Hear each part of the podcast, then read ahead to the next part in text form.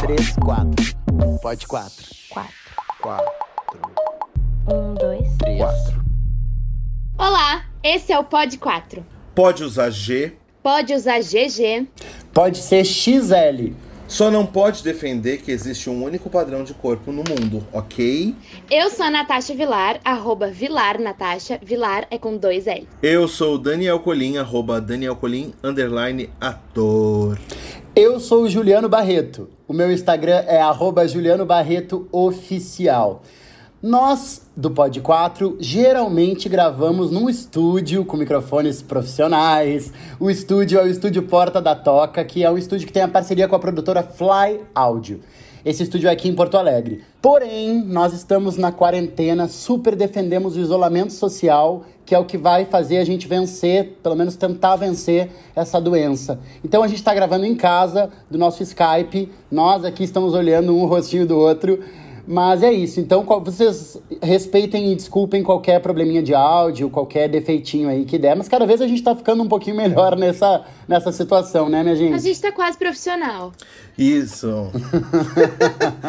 e a gente hoje vai tratar de um tema que eu particularmente adoro. Até porque sou uma pessoa gorda, desde sempre fui uma pessoa gorda. Tive um momento que eu emagreci, fiquei magrinho e tal. As pessoas, foi um momento que as pessoas me chamavam mais lindo do mundo. E a gente vai falar sobre isso. E, e o tema de hoje é gordofobia. E nós temos um convidado mais do que especial, Brasil, mundo, América Latina. Pra isso, pra falar sobre esse assunto com a gente, convidamos um super bailarino, ator, diretor, performer. Aquela que começa a falar, a coisa não para mais. Coreógrafo Diego incrível. Mack, coreógrafo. Eu não falei coreógrafo, que absurdo! Absurdo. Diego Mack, se vocês não conhecem, por favor, procurem saber. Seja bem-vindo, amor, e obrigada pela presença. Diego! Hello! Grande. Hello, Obrigado, eu que agradeço, eu tô me sentindo divo, gente. Que é o que tu Eu é, né? acho. Ai, eu acho foda vocês. Eu achei o máximo ser convidado. Ai, imagina! Ai, eu achei uma Que maravilha. alegria. O, o Diego, ele vai- daqui a pouco ele vai falar um pouco mais pra gente, porque é, é uma referência muito legal pra nós aqui de Porto Alegre. Ele é um bailarino gordo também há bastante tempo, ele, ele discute isso no trabalho dele. Mas antes da gente voltar a falar com o Diego, a gente queria mostrar pra vocês o áudio de uma pessoa que mandou por Whats um depoimento muito legal, que é a Márcia Metz, que pesquisa corpas gordas no teatro. Fala aí, Márcia. Um, Dois. três. Pode quatro. O que tá rolando pelo mundo?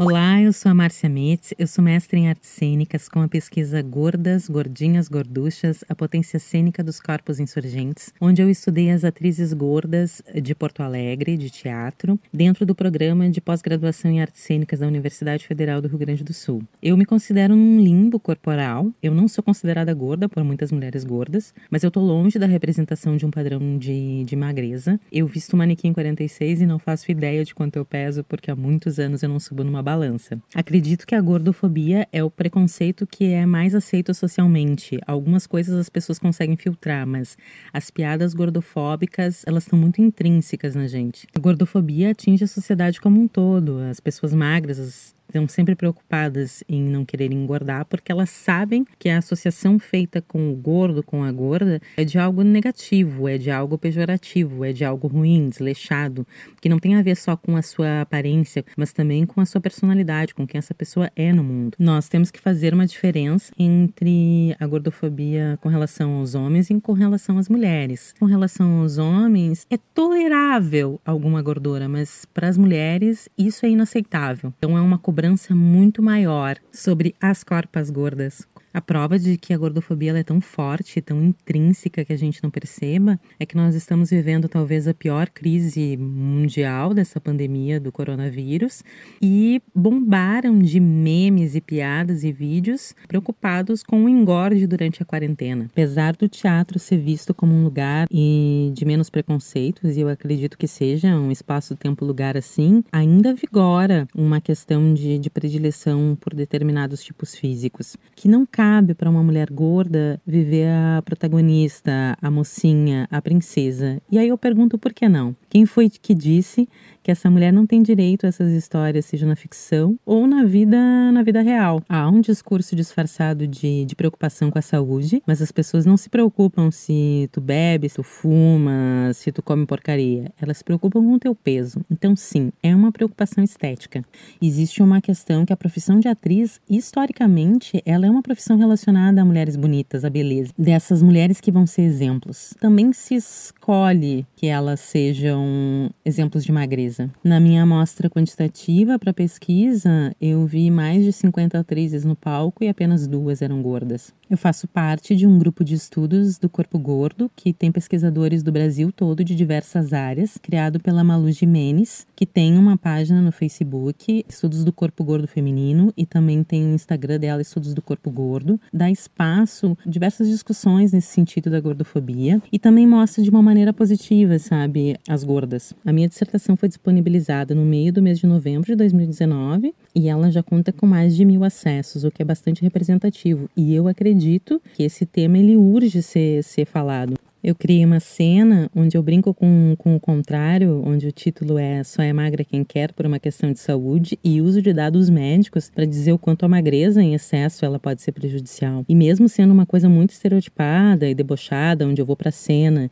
e eu mostro o meu braço gordo, a minha barriga, a minha bunda com celulite e brinco com isso dizendo que isso é algo positivo, houve pessoas que não entenderam e acharam perigoso que eu estava fazendo uma apologia a algo que remete à doença. Tem mulheres gordas e magras, saudáveis e doentes nos dois casos. E a questão da beleza é uma questão que foi colocada. Não existe nenhuma regra que diga que as pessoas gordas são feias. Nesse sentido, eu acho que as artes, o teatro, o cinema, a dança, tem muito a contribuir, além da discussão, de, de colocar em visibilidade mesmo essas corpos da gente. Isso é uma questão, assim, quando a gente vai escolher um elenco, quando a gente vai definir quem são os nossos atores, as nossas atrizes, os nossos bailarinos, bailarinas, quem são as pessoas que a gente escolhe. Por mais que a gente lute contra preconceitos e tenta ser mais aberto, a gente tem isso socialmente muito intrínseco. Então, eu acredito que o tema tem que ser falado e abordado nas diferentes áreas e das diferentes formas, para que a gente possa se acostumar a ter esse outro olhar, onde todas as corpas é, são aceitas e a corpa gorda, ela pode sim ser uma corpa bonita, saudável, produtiva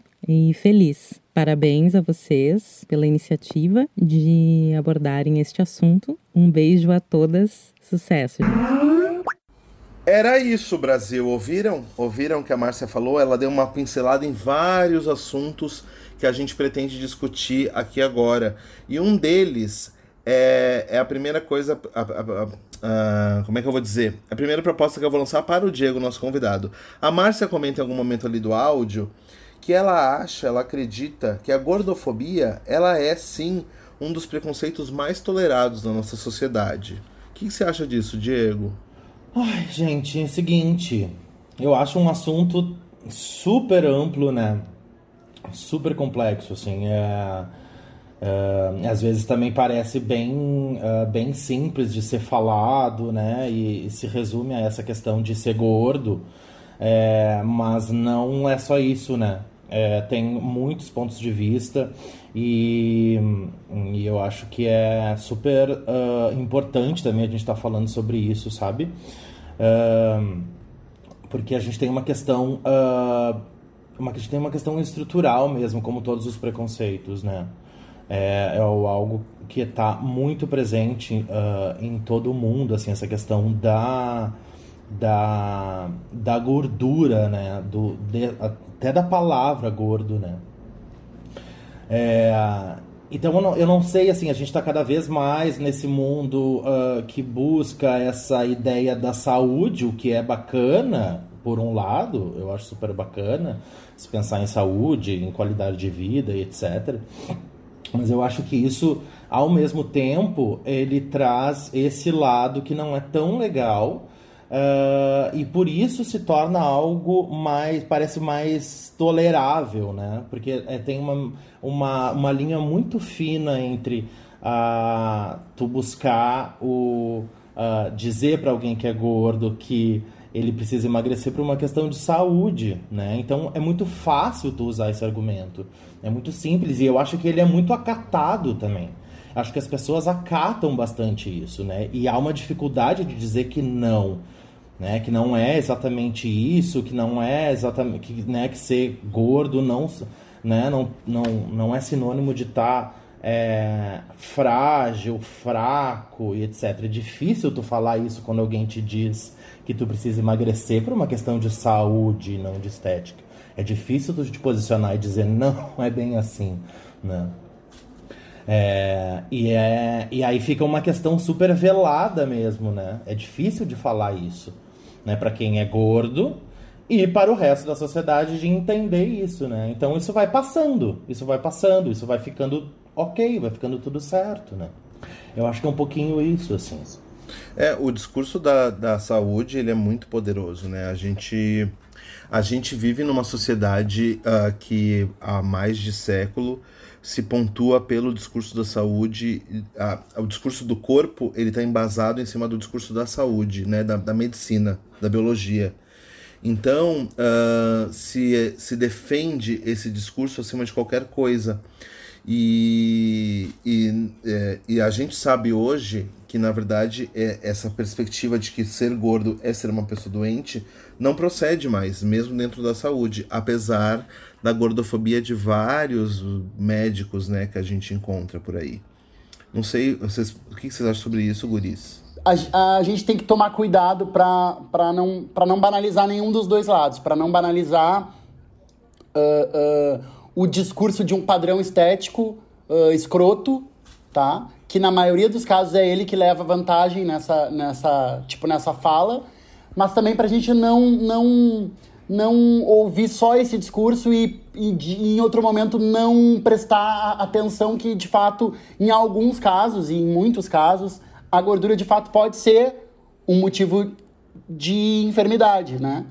Então eu acho que, que a gente precisa estar atentos para entender e para filtrar o que, que é um discurso uh, que está carregado de uma imagem que por muito tempo vem sendo construída uh, uh, em cima de um, de um padrão sufocante, esteticamente massacrante, né? Que tem aí por trás uma coisa de querer vender, de consumismo e uma série de, de questões que a gente sabe quais são elas, uh, hegemônicas e tal. E por outro lado, a gente também pode estar tá, pode estar tá aí lutando contra isso e também deixando de lado um corpo que pode estar tá doente também. Eu boto muita fé e tô junto de vocês no que vocês estão falando de que muitas vezes um corpo gordo pode estar tá muito mais saudável do que um corpo magro. Por exemplo, na minha infância, eu vivia num, num condomínio que tinha um menino bem magrinho. E o menino ele tinha vários problemas alimentares, ele só, ele só consumia Pepsi e batata frita todos os dias. E eu era super gordinho, eu sempre fui muito gordo, né? E eu comia todas as frutas, todas as verduras, fazia exames regulares, porque a minha mãe era super neurótica com isso. E a gente, depois de um tempo, a gente descobriu que esse menino hiper magrinho, ele era super magro, ele tinha N problemas de saúde. Então, quer dizer, a magreza, ela, ela, a magreza ela não significa saúde e a gordura não significa enfermidade. E isso precisa estar claro. Mas a gordura em excesso também pode significar enfermidade. Eu acho só que a gente não pode criar rótulos na nossa cabeça. Dizer que gordura é enfermidade, dizer que magreza é, é saúde. Isso é que tá o problema. É, é encaixar perfis e, e colocar esses perfis como um sinônimo de algo. Porque na saúde a gente precisa investigar para depois criar esses rótulos, né? É, eu acho que tem, uma, tem um, um desafio aí que é, que é hum, que é para a área da saúde, eu acho que se aplica a outras áreas também que vão abordar, então, é, fazer essa reflexão sobre o, os corpos é, não padronizados, mas que é um desafio de é, tratar a obesidade, que em alguns momentos sim é uma questão a ser vista, é, tratar a obesidade sem a gordofobia, né? Acho que são coisas, uh, são coisas diferentes, né? Obesidade existe, às vezes ela é um problema, às vezes não. E a homofobia, a gordofobia é, né, tem, tem uma outra, tem uma outra, uh, uh, é uma outra camada em cima disso tudo, né? A homofobia vem junto, né, gente? Porque é o que a gente fica pensando o tempo inteiro. Total. Não, se é, se é bicha e gorda, fodeu.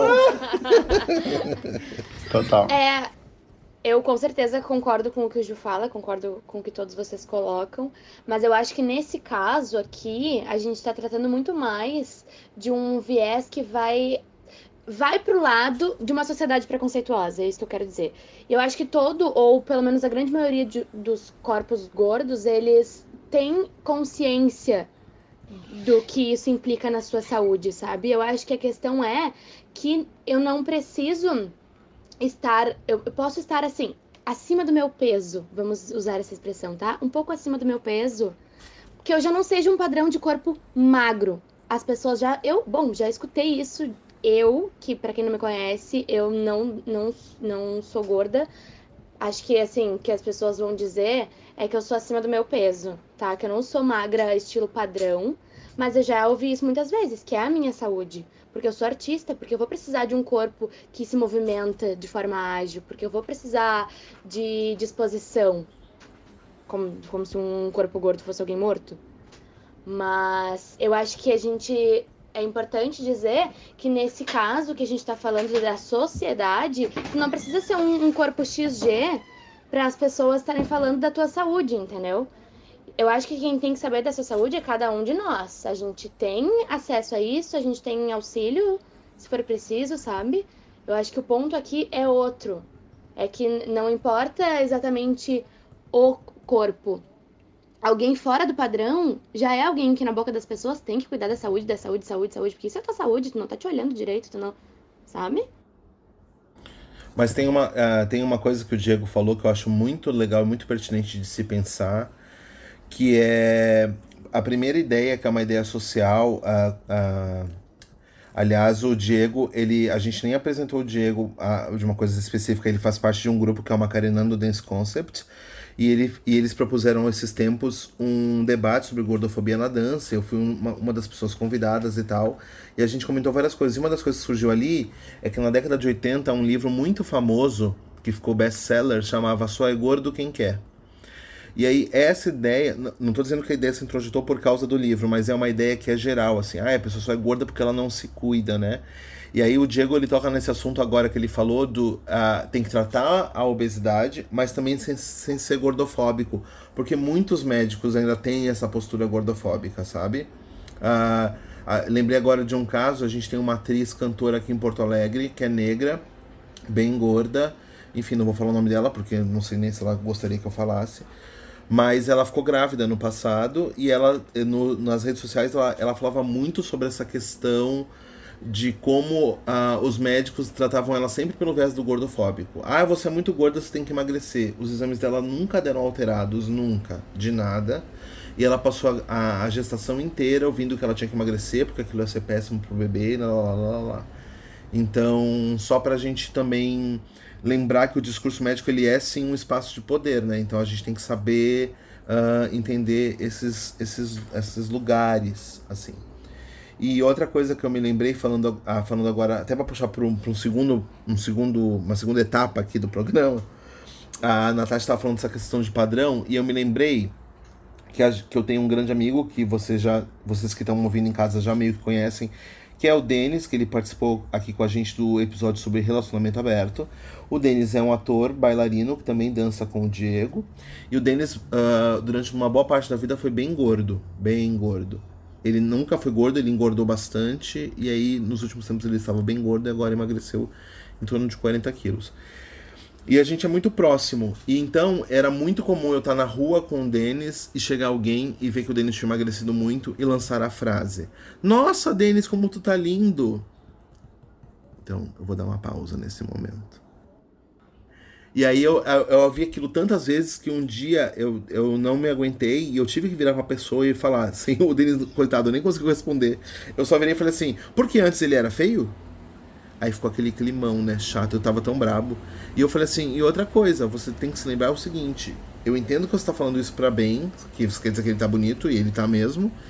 Só que você tá falando isso pra ele, que era uma pessoa gorda, do lado de uma pessoa gorda. Então, quer dizer, quando você está falando que ele está bonito, quer dizer que você está deixando evidente que eu sou feio. Então, como que a gente lida com isso? E aí, eu queria uh, propor para vocês um joguinho que é, é, o seguinte, gente. Que tipo de frases que vocês acham que são gordofóbicas, mas que não parecem? Tipo, ai, como você tá bonito, Denis. Então, eu tenho uma que já vai na cola dessa que tu tá falando, e assim como tu falaste do Denis, eu também já posso. Eu, eu vou me dar a liberdade de dizer quem é que faz parte, que também é uma, é uma, é uma menina que já foi convidada do Pod 4, que é a Andréa Cavaleiro, eu sei que ela me autoriza a falar o nome dela, que é uma mulher maravilhosa e também gorda, e ela super passa por esse tipo de, de, de constrangimento, de passar por pessoas que não têm uh, muito senso, assim, e de dizerem para ela coisas do tipo assim: Nossa, cara, você é muito linda de rosto, sabe? Bah, o linda de rosto é forte. E. E aí fica uma coisa tipo, por, por que, que a pessoa toma a liberdade de dizer essa frase pra uma, pra uma pessoa? Porque na verdade ela é linda na complexidade dela, né? Ela é linda no geral, ela é linda na obra toda, inteira, tipo, da forma com, com, com que ela se apresenta pro mundo. Sim. É, a, a, frase que eu, que eu tinha pensado, ela é muito parecida com a que o Dani falou, que é. Que eu vi numa listinha assim de, de frases gordofóbicas. O famoso, ai amiga, tô gorda, e outro diz, não tá, tá linda que também reforça isso, sabe? De, tipo, se estivesse, já automaticamente não estaria sendo linda mais. Uhum. Sim, eu escuto bastante uh, uh, que é, é explicitamente uh, gordofóbica, mas acho que as pessoas ao falarem não se dão conta. Que é. Nossa, tu dança muito, apesar de tu ser gordão. É, enfim. É, a intenção da pessoa eu super entendo internamente, assim, né? Eu super entendo também. Eu entendo muito, mas a, a, é a estrutura frasal, é a forma da, das palavras juntas e ditas que traz, uh, é, que traz essa camada uh, inconsciente de preconceito mesmo, né? Tem uma frase que ela é muito sorrateira, mas que eu acho que ela age tão bem quanto todas as outras, que é o essa roupa não caiu bem em ti. Ui. O que, que vocês acham que significa essa roupa não, não, não, não tá bem em ti? Não ficou bem nessa roupa? O que, que vem implícito nisso? Se não é o ai, não tá tudo no devido lugar que a sociedade impôs. Sim. Sabe? É, porque porque na Gisele Bündchen, tu nunca vai usar essa frase para falar sobre a Gisele Bündchen, Nunca. Né? Toda roupa a cai roupa bem pode nela, ser horrorosa, mas vai ficar bem, porque cai bem, porque ela é magra. É, porque ela é Sim, magra. porque não tem um, Óbvio. não tem um pedaço de, de, de carne, assim, pra roupa impedir de cair, assim, né? Na Gisele as coisas caem realmente, né? Exatamente. A gente que é gordo tem pedaços de carne que a roupa para. né? é, é isso. Uma vez eu tava também. Eu, é, eu, eu sempre ouvi muito essa, essa expressão que o Diego ouviu também. Eu sempre fui gordo e falava: Nossa, como você é ágil em cena, nem parece. Nossa, as pessoas ficam, ficavam chocadas, assim, né? E uma vez eu participei de uma. Eu fazia uma peça que eu fazia uma criança gorda, evidente. Não, porque eu, não é que eu fazia uma criança gorda, eu fazia uma criança e eu era gordo. E aí eu, e aí eu tava num festival e o jurado falou assim: Ah, eu, eu gostei muito da tua atuação, mas eu queria fazer uma, uma coisa que é crianças gordas, como tu tá fazendo, elas não são tão ágeis como tu interpretou. Aí eu falei, não, eu não, eu não tava interpretando uma criança gorda, eu tava sendo gordo, sendo ágil. Você que levou pra esse lado.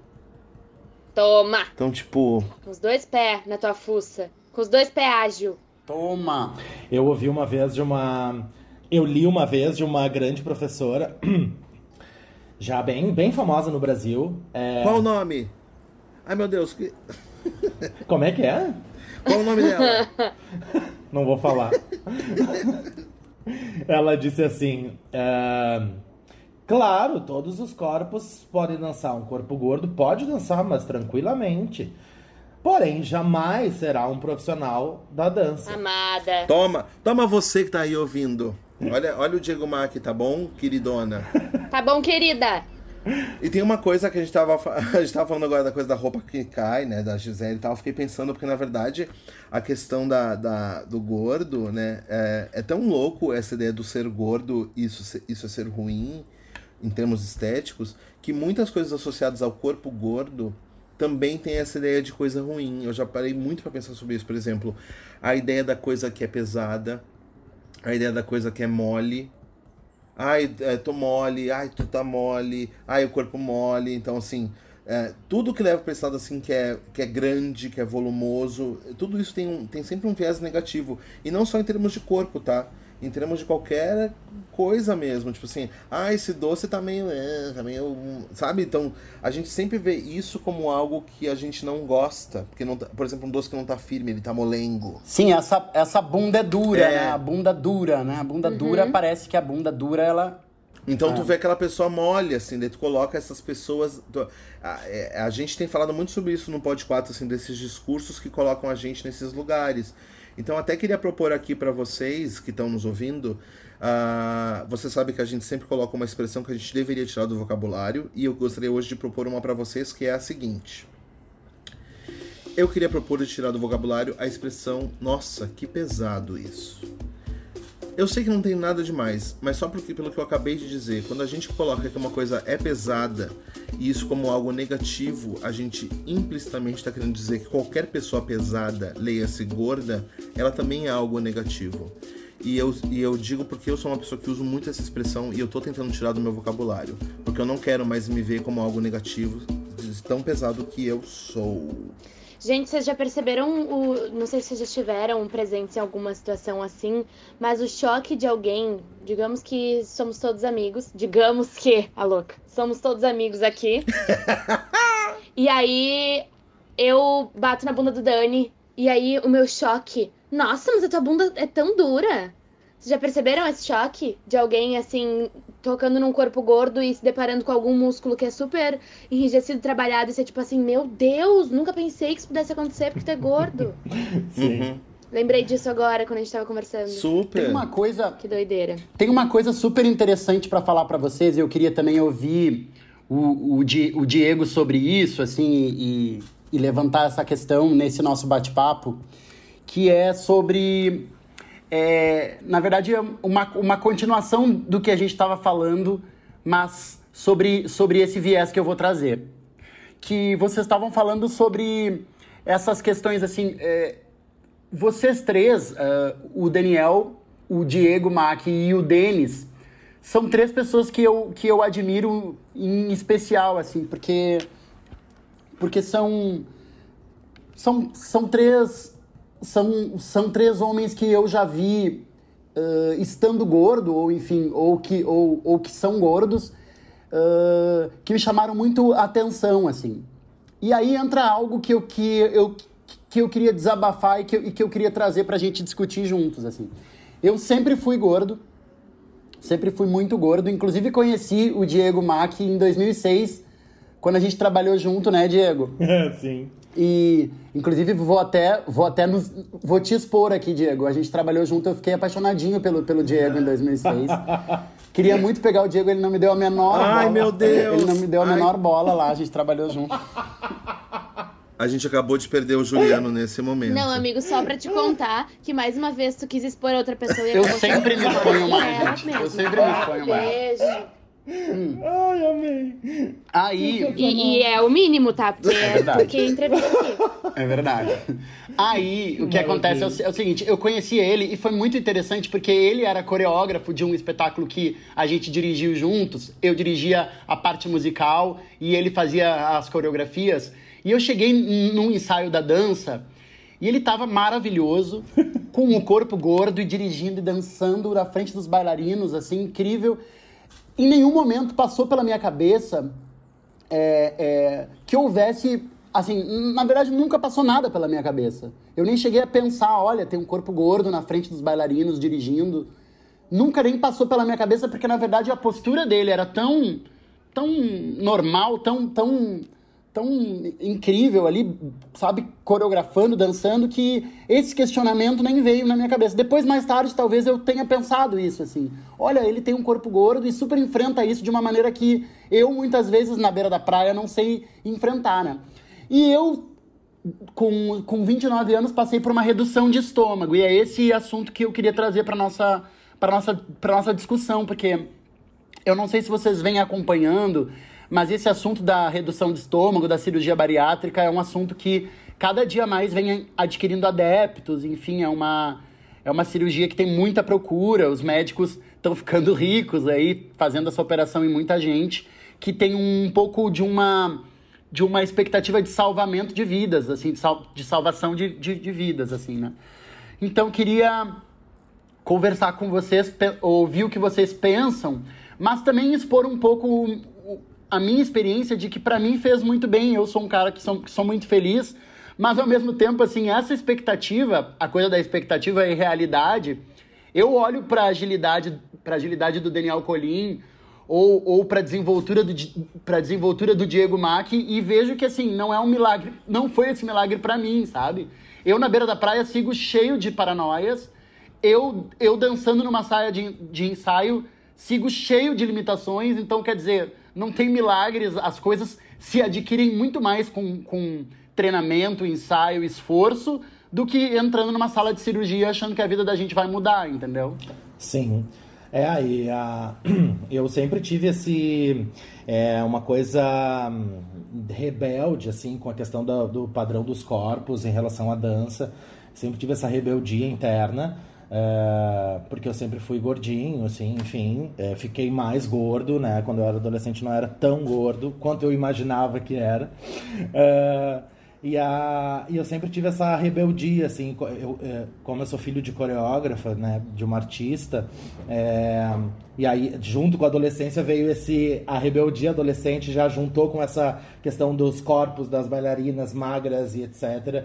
E aí quando eu comecei a trabalhar profissionalmente isso veio embutido já. Então essa rebeldia com os padrão dos corpos é bem presente no trabalho que eu desenvolvo, né? Cheguei, cheguei ao ponto de fazer a dança sem corpo, inclusive, né? Coreografando pipoca, por exemplo. É, Adoro. A questão é, eu também sou super paranoico, na verdade, com o corpo, assim. Eu, eu na praia também tenho muitos problemas para tirar roupa, por exemplo. Então são vários, vários, uh, vários segmentos da vida da gente que a gente lida com isso, né? Uh, talvez na dança seja um pouco mais bem resolvido, mas na, na minha vida assim, pessoal nem tanto quanto eu gostaria. É, acho que uma coisa importante é não, não é nenhuma característica uh, física, físico-comportamental, ela, ela define a, a, alguma coisa, né? Ou a qualidade da tua atuação, ou a forma com que tu vai te colocar, assim, né? É, é, quer dizer, não, não, não, é, não, não é porque eu, vou, que eu emagreço que eu vou conseguir, então, ser ágil ser flexível, ou ser ou ficar mais corajoso, empoderado, né?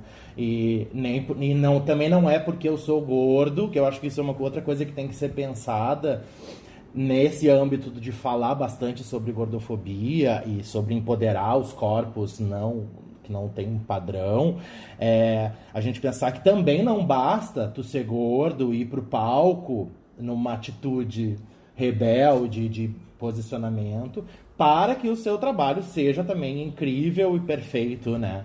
É, precisa de trabalho, né? O corpo gordo também precisa de trabalho. O corpo magro também precisa de trabalho, né? Precisa treinar ferramentas e etc. Então acho que não é essas, essas tags, essas categorias, elas não vão definir né, as coisas, né? Elas não, elas não têm essa capacidade de definir a qualidade do trabalho, a qualidade do teu humor e etc. Perfeito. É, é eu, eu, super penso das coisas da redução do estômago. Enfim, eu não passei por isso, mas eu tenho vários amigos que passaram. E, inclusive, eu tenho uma amiga, uma super amiga minha, uh, quase irmã mesmo, que foi uma das primeiras mulheres a fazer a redução no, aqui no Rio Grande do Sul. Não, não, não, assim, é que foi bem no início desse. Tanto que ela tá com essa redução faz uns, acho que 10, 12 anos, eu me lembro. E eu me lembro que eu acompanhei muito essa questão e, e eu, sempre fui, eu sempre fui muito relutante a ela porque uh, eu, as pessoas tendem a acreditar que, que o ser gordo, ser uma pessoa gorda, ela tá só nesse corpo, né? Então, a partir do momento que eu vou emagrecer, eu vou estar tá livre de todo o resto. Isso não é verdade, ainda mais num, ainda mais num processo muito invasivo quanto à redução, né? Porque tu emagrece muito rápido. É muito rápido assim. Então, eu me lembro perfeitamente dessa minha amiga com vários processos complicados, do tipo assim, dela ter depressão, porque ela, a gente ia, sei lá, comemorar um aniversário de alguém e ela não poder comer. E ela querer comer e não poder. E ela entender que comer com aquelas pessoas era um processo de sociabilidade, né? Então, ela não aprendeu organicamente a, a, ir naquele lugar e comer pouco. Ela foi obrigada a fazer isso. Então, chegou um momento que ela não ia mais nos lugares. Então, ela começou a não se sociabilizar mais. Então, se você está em casa e está muito interessado em fazer a, a, questão da redução, mais do que eu, até o, o Ju pode te ajudar, mas fica atento nessas questões, assim, a, a, a ler mais sobre a questão da de muitas pessoas têm depressão justamente por, porque é um processo que ele é ele entra em choque, né? Com, com um cotidiano que a pessoa está acostumada. É muito rápido, não é, não é, uma coisa lenta. Porque o Denis, por exemplo, ele emagreceu. Tem uma pesquisa. Só terminar, tá, Ju? O Denis emagreceu 40 quilos, mas foi isso durante dois anos, né? Então é um processo que ele foi adquirindo, né? Então hoje ele, ele consegue ficar em jejum 16 horas porque ele foi adquirindo esse processo, né? E o corpo entendeu melhor. Tem uma pesquisa uh, que, inclusive, já tem artigos de revistas, tem universidades americanas que falam muito a respeito disso, e eu leio muito sobre isso. Tem pesquisas que revelam que tem muitos ex-gordinhos, ex-gordos, agora bariátricos, né? Que são irmãos, que nem eu, eu falo de brincadeira, são irmãos de grampo, que agora estão viciados em álcool, né? São alcoolistas, assim, profundos, em alto, em alto nível de, de, de alcoolismo, porque uh, o que o Dani falou faz muito sentido. As pessoas não se curam muito rápido de vícios antigos, né? Então elas trocam de vícios, elas mudam de vícios e elas passam a adquirir outros vícios. Então tem que tomar cuidado para que não hajam substituições rápidas, né? Então é importante cuidar, cuidar antes de tomar essas decisões, pesquisar muito, né? Enfim, acho que é importante falar sobre isso também. Ainda mais porque tem vícios que eles tiram a fome, né? Então também é uma, uma coisa que tu traz para já te apoiar na perda de outro vício. Eu acho que, que ser magro é uma vida cheia de, de obrigação o tempo inteiro, sabe? De muita coisa, assim. Eu lembro que quando eu tava no meu primeiro trabalho, assim, profissional, com um monte de bailarina clássica muito maravilhosas, assim, todas, eu, uma delas contou uma história de que a mãe dela também era bailarina. E que quando ela era criança, estava dançando, no meio do, do almoço, ela dança desde sempre, mas em qualquer das refeições que ela ia fazer, no meio da refeição, a mãe dela tirava o prato. Eita! Porque deu. Meu Deus. Tava demais, era isso. E eu acho que eu, como alguém que começou, assim, na, primeiro na dança, por muito tempo eu me julguei muito assim. E foi exatamente quando eu saí da dança que eu. Acho que eu engordei o quê? 5 quilos e aquilo foi suficiente para eu já não aceitar meu corpo até hoje. Eu tenho muitos problemas. E isso vai direto a outra coisa que me incomoda muito, que é o, o quanto as pessoas associam um corpo gordo à vulgaridade, sabe? Porque tem uma situação que eu passei, e agora eu vou meio que trazer essa questão do, do episódio de hoje pra cena diretamente ligada, assim, que eu usava top ensaiando, porque, enfim, ensaiando umas coreografias que a gente sua horrores, que cansava demais, então tu usa um top pra não desmaiar mesmo, da pressão baixa. E aquilo foi um problema. Eu enfrentei um problemão, assim, no... e era um trabalho profissional também, então tem toda uma coisa de tu tá de às vezes tu renunciar de algumas coisas em função do, do teu trabalhinho, do teu dinheiro, da tua chefe, sabe? Ou enfim, ordens de cima. E todo mundo, todas as meninas ensaiavam de top. E daí um dia eu ensaiei de top e o que foi alegado era que eu tava me insinuando pros meninos que eram casados. Ainda teve esse parênteses, que eram. Miraram nos meninos casados até porque os outros eram gays, só esqueceram que eu sou sapatão também. e aquilo foi foi a questão. Foi assim, ai, ela usou top porque ela tá se insinuando para as pessoas e isso não pode, então a partir de hoje não quero mais top, taranã, taranã. E assim, o, é preconceito mascarado, assim, é o que tá por trás, que é assim, teu corpo não é de bailarina clássica, tanto que deu poucos anos para eu sair do elenco de bailarinos. E aí eu acho que tem uma coisa a, a ser é, usada como argumento, que é eu parei de fazer aula de dança há uns 6, 7 anos. Então, tudo bem, eu, eu reconheci que eu perdi muito da prática, mas ainda assim eu reconheço que o meu nível de dança é, e é difícil falar isso porque tu, parece que tu sempre vai acabar diminuindo alguém, mas pro que aquele espetáculo exigia, o meu nível de dança ele tava ok. Então o problema não era esse, é tu estar fora do padrão corporal de todas as outras bailarinas. E aí isso vai destoar, e aí isso é difícil. Então, ai, tu, tu não dança ou tu tá te ensinando para alguém. Então a vulgaridade ela tá ela ela fazem com que ela abrace isso, sabe? E aí acaba vindo mais um argumento que na verdade é mais um preconceito em cima das pessoas, o que faz com que tu te sinta cada vez pior. Então isso que, que vocês estavam falando agora da redução, é uma coisa que eu já vi muitas pessoas não conseguirem escapar, mas também a gente passa vendo coisa todos os dias. Eu não sei como é que tá o Instagram de vocês, mas no meu, a cada três stories, vem algum aplicativo que bota a foto de uma pessoa como ela é e arruma, bem entre aspas, tá, ouvintes? Arruma o corpo dela. Então, a, a cintura vai quase um lado encontra o outro, a barriga some, aparecem os gomos, o corpo afina todo, todo, todo. Então, isso é uma coisa que a gente passa vendo o tempo inteiro e que eu, por um momento, pensei, assim, quando eu fiquei muito neurótica, cheguei a pensar assim, tá, vou parar de comer, não vou comer minha última refeição às 5 da tarde, chega, não quero. E ao mesmo tempo, quando eu fiquei uma semana fazendo isso, eu pensei, tá, o que eu não quero pra minha vida é isso, sabe? É ter que o tempo inteiro tá, tá calculando cada passo por uma coisa que passou a incomodar a mim porque incomoda outras pessoas.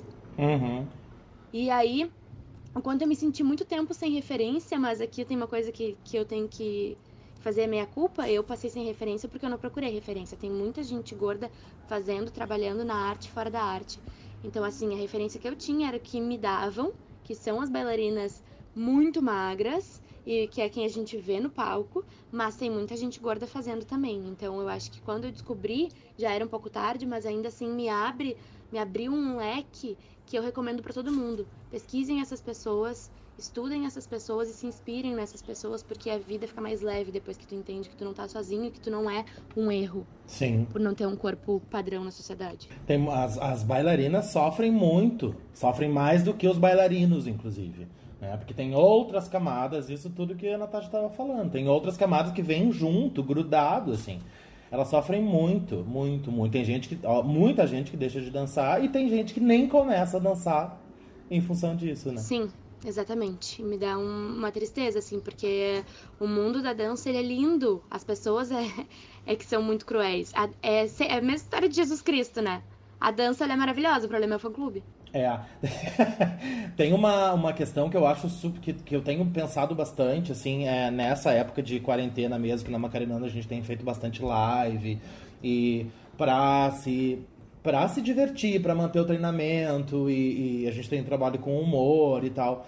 E que é essa questão da saúde mental, né? É, então, nesse, nesse processo todo de ah, social, de ter um corpo fitness, saudável, etc., a dança ela vem carregada nisso tudo, né? Ela vem junto, né? Faça dança como uma atividade física bacana, divertida, lúdica, né? É, e aí se vende essa ideia da saúde física atrelada à dança, né? Quando que, na verdade, me parece que a dança ela contribui muito, muito mais, em essência, para uma saúde mental, ah, para o psicológico, para o emocional, do que para o físico, né? Porque, em essência, a dança é arte, a dança não é atividade física, a dança não é esporte, né? Então, é, seria muito mais interessante a gente pensar a dança como saúde mental do que dança como, como saúde física, né? É, Não, tem uma, uma outra coisa que é que eu acho que também é um outro lado que acontece, que alguns coreógrafos, algumas coreógrafas, diretoras, diretores, têm, têm, têm, têm olhado para esses corpos, não padronizar esses corpos, o que está fora do padrão, ah, com um olhar eh, bacana, generoso, porém, ao mesmo tempo, com um olhar exótico e selvagem para os corpos gordos. E eu acho que isso é uma coisa a ser pensado também, né? Ah, é, às vezes a- o corpo gordo ele é, ele é colocado assim, ele é entendido não como um, um- um suporte, um meio de produção de sentido cênico, coreográfico, mas como uma exceção, como um contraponto, como algo exótico no meio do resto todo, como algo quase selvagem no meio daquilo tudo, daquilo tudo, ao invés de eh, se, se abordar isso como uma diferença, tal como todas as outras, né? Então, eu acho que isso é algo importante de ser pensado para quem é, utiliza o corpo como suporte de criação artística, né? Entender o seu suporte, entender o seu meio, o meio que você está trabalhando, como ele é, e não como eu gostaria que ele fosse, ou como eu acho que ele é. né? Ah, perfeito. Perfeito isso. E eu penso muito também que a gente está numa época agora uh, de muita visibilidade por causa das redes sociais, né?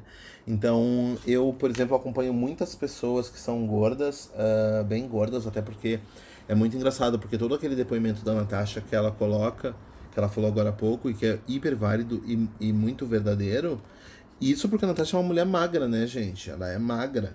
Ela é magra, ponto. Ela, ela pode não tá, ela pode ter seus problemas de corpo, como ela mesma colocou, mas a gente tá, ou mesmo eu, eu digo que eu sou gorda, mas eu sou uma pessoa gorda, tem pessoas muito maiores do que eu. Então eu me dou conta assim, eu vou numa Rene da vida, que é o que o meu dinheiro pode pagar na Rene, que não tá nem nos patrocinando, e não tem roupa pro meu tamanho. E aí eu, eu tento botar e as roupas não servem. E eu penso, gente, se não tem pro meu tamanho, imagina pra uma pessoa, tipo, o Diego, que é um pouco maior que eu, pessoas ainda maiores, tipo assim, as pessoas não, elas são feitas para não sair de casa, porque as roupas não servem nessas pessoas, né? E aí. Então tem muitas pessoas que estão tratando disso. Então, se você em casa quiser seguir, tem o Caio Revela. Na, no Instagram, arroba Caio Revela, que ele fala muito da questão da, homofo da homofobia, da gordofobia. As gays estão tudo doida, milituda hoje. da gordofobia. O Caio Revela, ele fala sobre a gordofobia, inclusive foi no programa da Fátima Bernardes.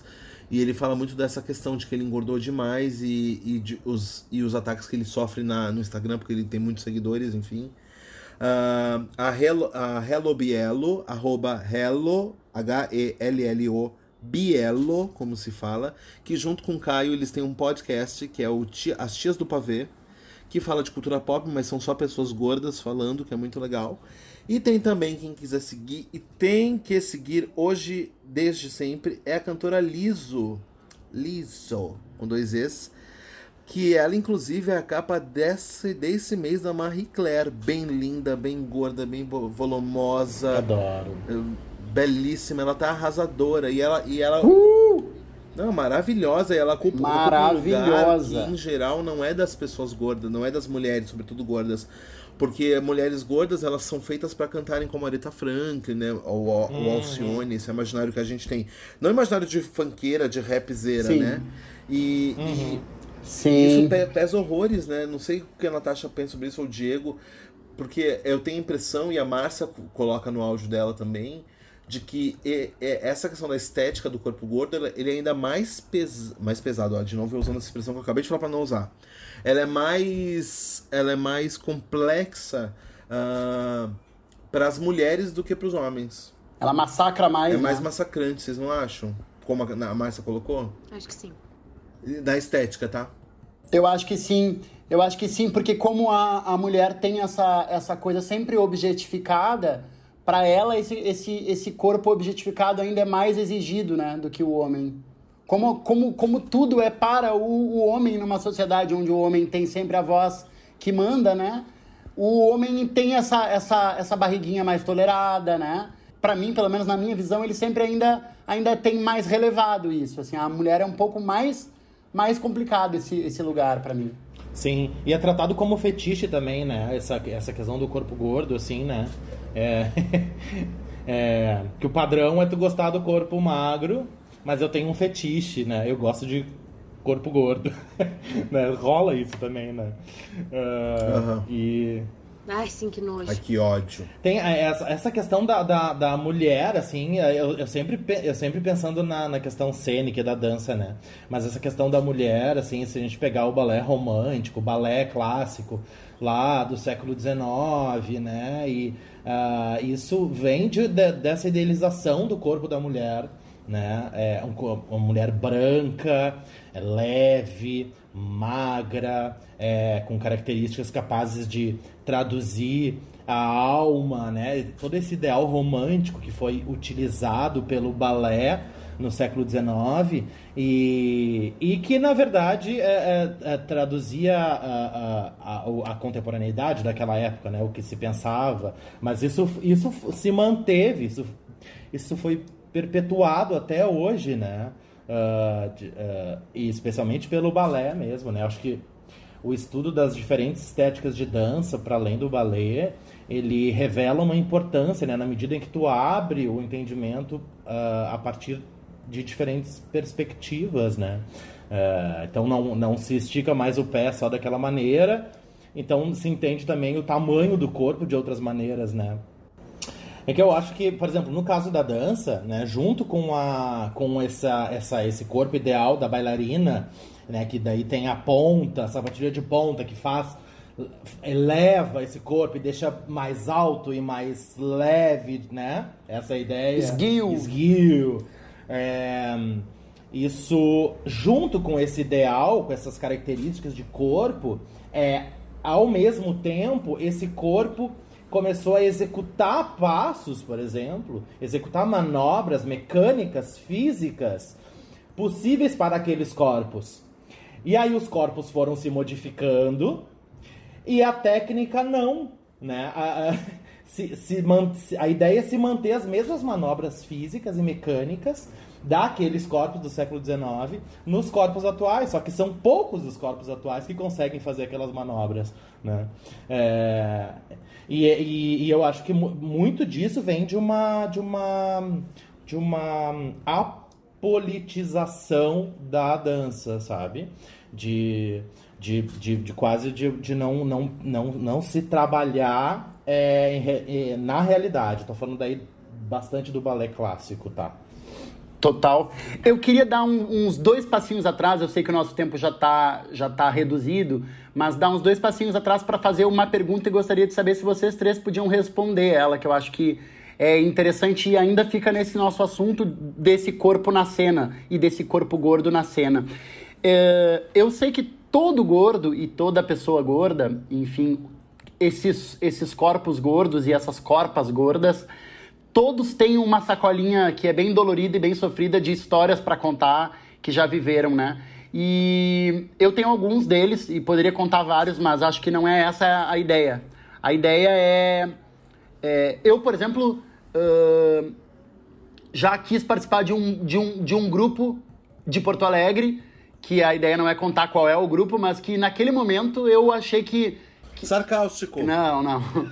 já, já quis participar de um grupo e cheguei para assistir um, um ensaio e o dono ou o diretor, enfim, tipo desse grupo disse para mim que com o meu corpo gordo eu jamais poderia dançar nesse grupo.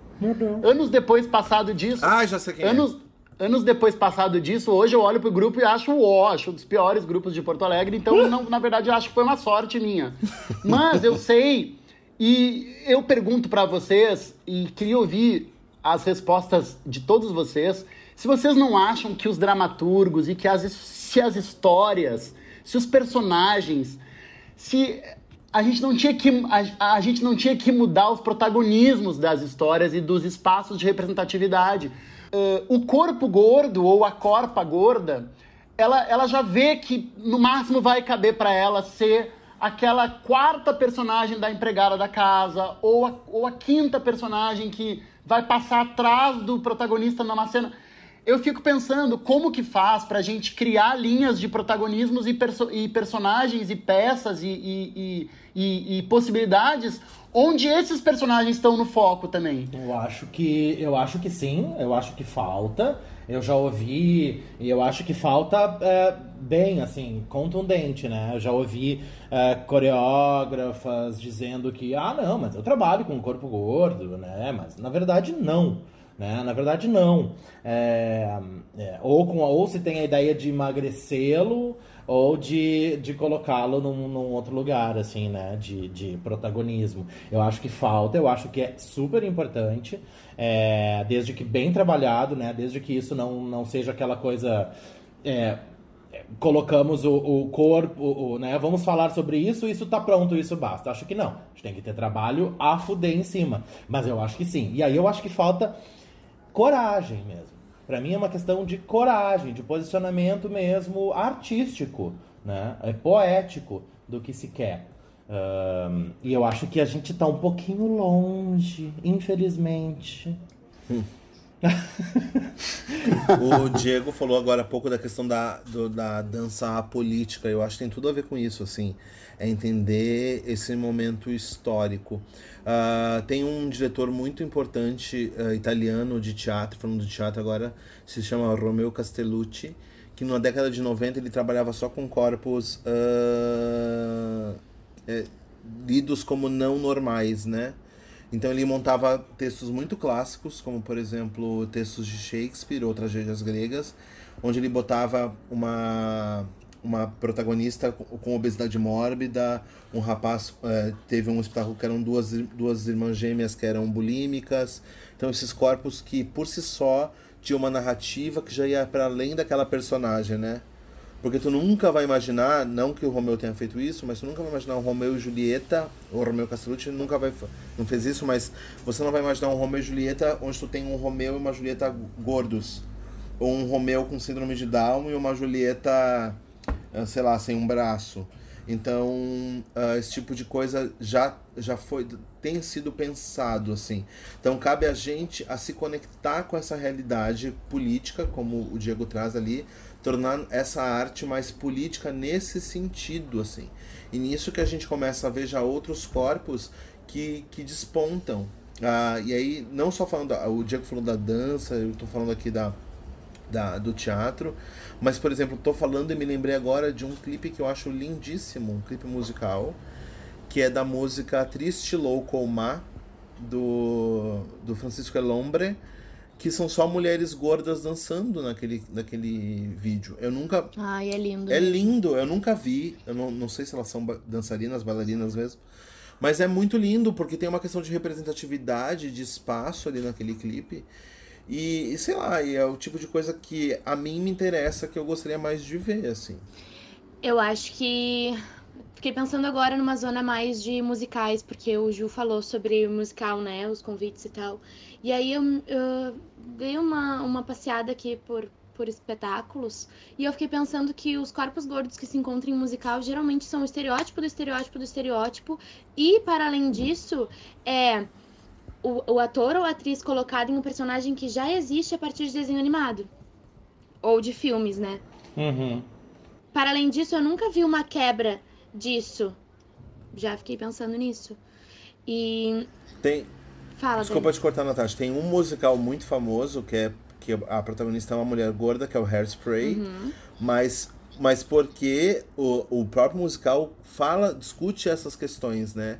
É aquela clássica história. Tu só vai botar uma pessoa trans num personagem se aquele personagem for trans. Uhum. Tu nunca vai poder botar um personagem, uma pessoa trans para fazer de novo, um Hamlet. Entende? É, é tu, tu, tem sempre que estar tá justificando uh, dramaturgicamente, no caso do teatro. Ah, então aquela pessoa é gorda, então vou, vou, ele tem que ser um personagem que é gordo, porque se ele não for gordo, então vamos sempre no, no, no, no magro. Enfim, Exatamente. Desculpa te interromper.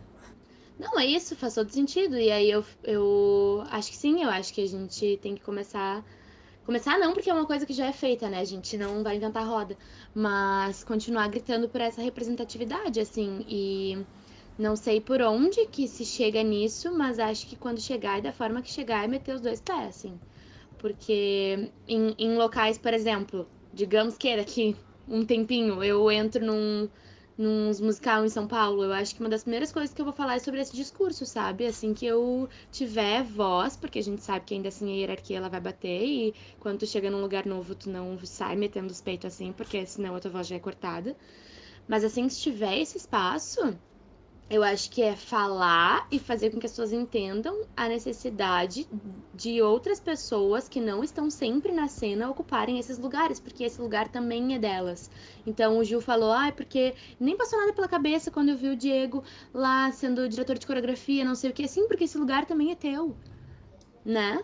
E eu acho que, que é isso que a gente precisa entender. E para finalizar, porque estamos no fim do nosso tempo, eu só quero deixar um tema de casa hum. para todo mundo, mas em principal para pessoas magras que, que vão ouvir isso de porque eu acho que os guris já devem fazer, mas que vão ouvir com certeza de outras seus amigos, alguém algum dia agora no, nos próximos dias vai te olhar e vai dizer assim com um tom triste, ai, tô gorda e não vai estar. Tá. Então a tua obrigação é dizer que aquela foi a última vez que ela falou isso. A não ser que ela realmente um dia seja uma pessoa gorda. Porque, embora eu já tenha uh, sofrido preconceito com isso na dança, que tu, eu acho muito interessante que tu fala da saúde mental, que, que a dança deveria servir mais para a saúde mental, mas eu acho que às vezes serve para destruir a saúde mental com um discurso de disciplina na frente. Na verdade, não é disciplina, é preconceito e padrão. É, eu acho que, que a gente precisa usar a arte para esse lugar de saúde mental, mas não para destruir, para tu te sentir melhor, para tu te achar numa coisa, independente do que as pessoas dizem. E ainda assim, eu sofrendo esse preconceito dentro da dança, tenho certeza que a gente não sofre um décimo do que vocês já passaram ou passam. Então, se tu escuta de alguém que não é gordo, num tom triste, que ela está gorda, diga para ela que ela não está e que ela não repita mais aquilo. Boa. Porque tu, tu te coloca num lugar de, de que não é teu. Como se tu estivesse sofrendo por aquilo com uma coisa que tu, na verdade, não tá sofrendo. Então, um lugar de cala.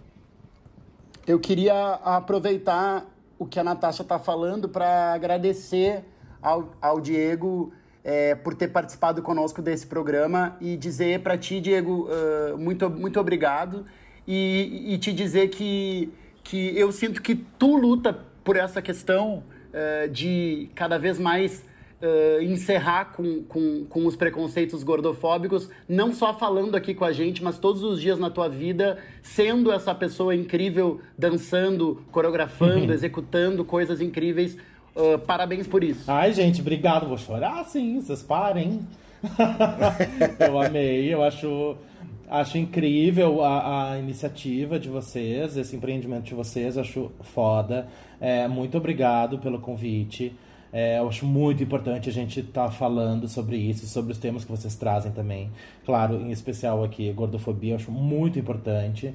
É, e é isso, eu acho ótimo esse, esse, essa tarefa, esse desafio da Natasha. Eu acho perfeito, eu acho que traduz muita coisa. E muito obrigado pela oportunidade, gente. Amei. Incrível. Obrigada, Diego. Muito obrigado, obrigada. Diego. Obrigado. E você que está em casa nos ouvindo, só um último recadinho. A gente está todo mundo em quarentena, em isolamento social, e tem rolado muita piadinha gordofóbica de que, ah, eu vou sair gorda, eu não vou sair, não vou conseguir passar pela porta. Sim, porque a gente está comendo mais do que o normal. É evidente. Então, lado 1, um, a gente vai comer mesmo, de, aceita isso, porque a gente não tem outra coisa para fazer e comer é bom demais. E provavelmente a gente engorde alguns quilos mesmo, sem neura. Por outro lado, já que você está na sua casa sem fazer merda nenhuma, cuida da sua alimentação. Para de comer tanta coisa industrializada e faz uma coisa natural. Vê receita na internet. Engordar não é o problema. Comer ruim, comer péssimo é o problema. Olha o que você está fazendo com o seu corpo. Ok, bebê. O teu preconceito também é um problema. Alô. Adoro. É. Gorda é a minha mão que vai voar na tua cara. Beijo, gente. Muito obrigada, Diego. Beijo, gente. Love you. Beijo. Beijo, beijo.